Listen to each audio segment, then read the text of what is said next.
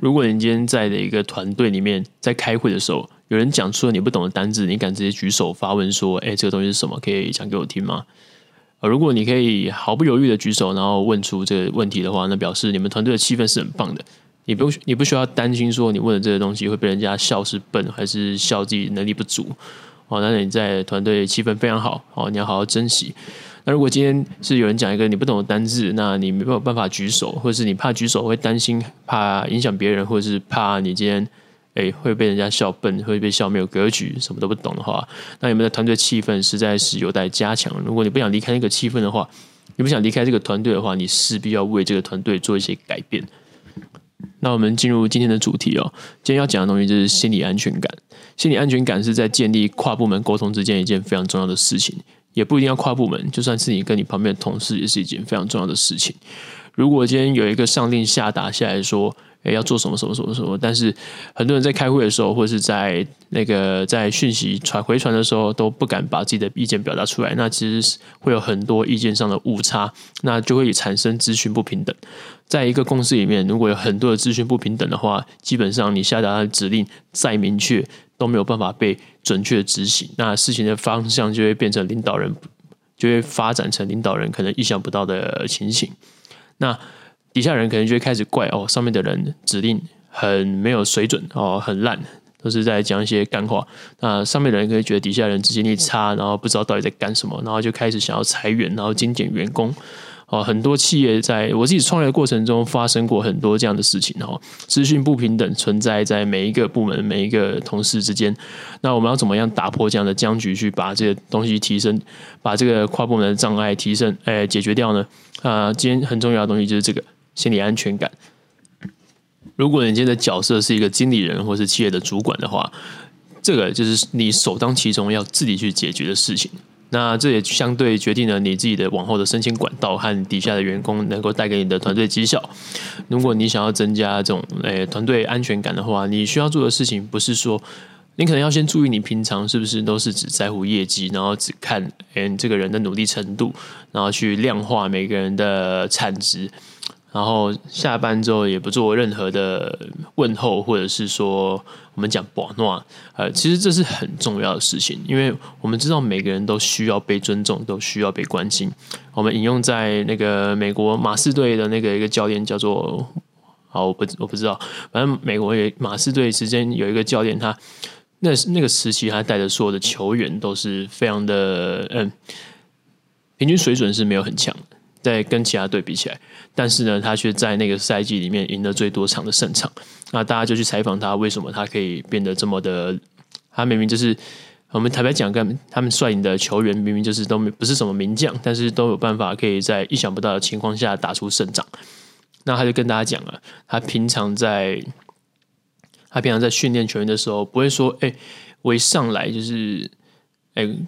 说，哎，我们每天都训练、训练、训练的。大部分的教练都是说，哎，我们每天都是训练这个、训练那个。他们很奇，他们很奇怪，对，但是这也蛮有趣的。就是他们在训练的可能第一天、第二天结束之后呢，那在第三天，他们可能就会有一些，比如说，哎，我们今天不要来训练，我们今天来读书，我们办个读书会，然后大家分享自己读什么书，然后有什么样的看法。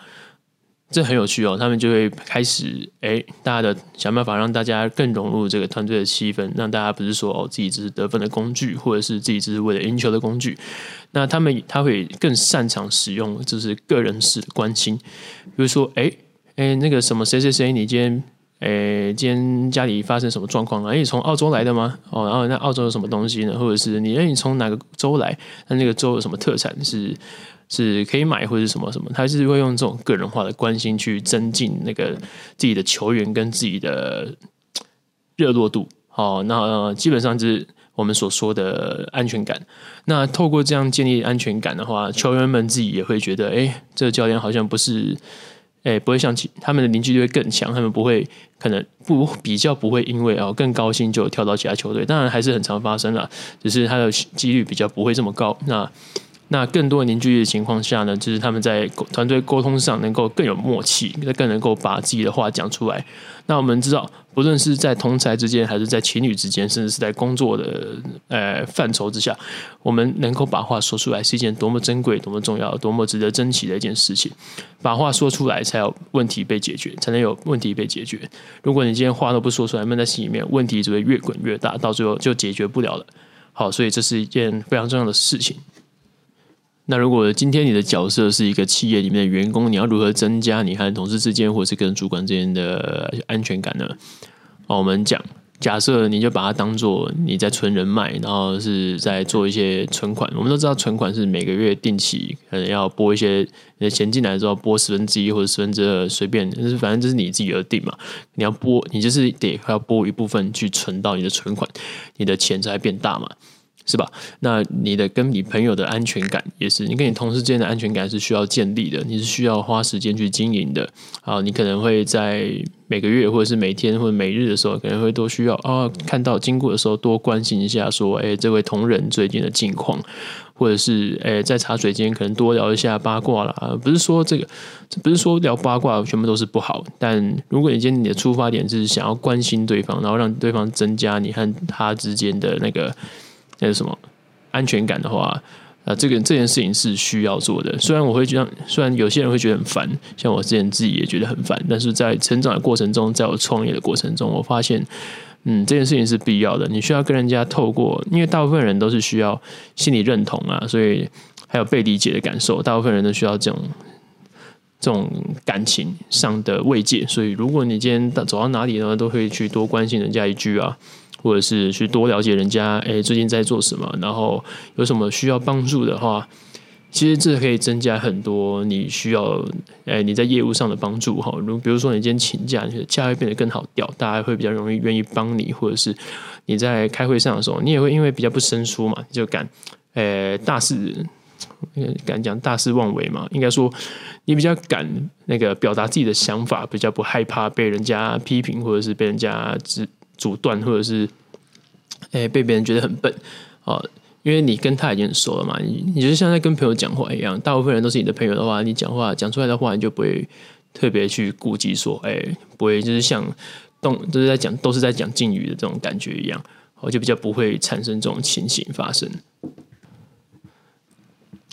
那因为我们上一集有讲到，我都不我都不会去做过度的社交嘛，然后下班后也不会有其他的特别的社交行为嘛。那和这集讲的这种要建立安全感的方式是有互相矛盾的吗？好，坦白说，一定会有一定程度上的矛盾，所有事情都是这个样子。但是你是得要明白什么叫做恰到好处，你得去，你得在这两个两者之间取得平衡啦。如果你今天有看过古埃的灰阶思考的话，你里面这讲的事情就是，你什么事都得做到恰到好处。而你做太过的话，别人会觉得看你到底在撒小，或者是你不做的话，你就是完全就是不会有任何收获嘛。所以，我们人世间做任何事情，都是在寻求一个一个度，一个恰到好处的度啊。那这个度该怎么去掌握呢？其实这有很多时候就是经验啊。我们如果是哎，我们是。知道一个成熟人类啊，在小时候到成熟期，在四十岁、四五十岁以前啊，我们都会有一个我们的流体智力会非常的发达，会越来越强。哦，我们为什么会有这是什么叫流体智力？就是你的认知能力，你接受一个新资讯吸收，然后快速的那个处理，然后反馈的这种速度是非常非常快的。但在四十岁之后呢，就比较不会这种这种流体智力就会慢慢的退化。那为什么我们四十岁以前流体智力要高呢？我们身体会花很大能量在增加这些流体智力，在维持营运这些流体智力。这个东西就是因为你在年轻的时候，你还没有什么经验嘛，所以你没办法拿捏什么叫做度。那身体，我们的大脑为了要让我们能够去获取快速的获取这些经验，获取这些庞大的实际实验量，让所以我们的身体就会在四岁前去。让我们的流体智力非常的发达，那你就可以在人跟人的对答之之间中，你可以，诶，我可以很快的按照反应，自己用自己的反应速度就可以解决很多事情。好，但是基本上四十岁以后反应就会变慢了。但是四十岁以后，你的，因为你四十岁以前有很多的这种资讯储备量，你虽然不用反应很快，但是因为你大部分情况都遇过了，那你的。你就不需要很快的反应，你可以从你的资料库里面找出诶相对应的经验去处理类似的事情。所以为什么总统要四十岁以后才能当？因为当然我们讲不惑之年嘛，就是你四十岁以后，你不太不太会因为太多的诶其他的情绪流动或者是什么呃没遇过的事情而受到蛊惑或者是受到改变啊，你可以有自己的海量的经验去处理一些可能没有发生过的事情啊，这是我们所谓的人在成熟的过程。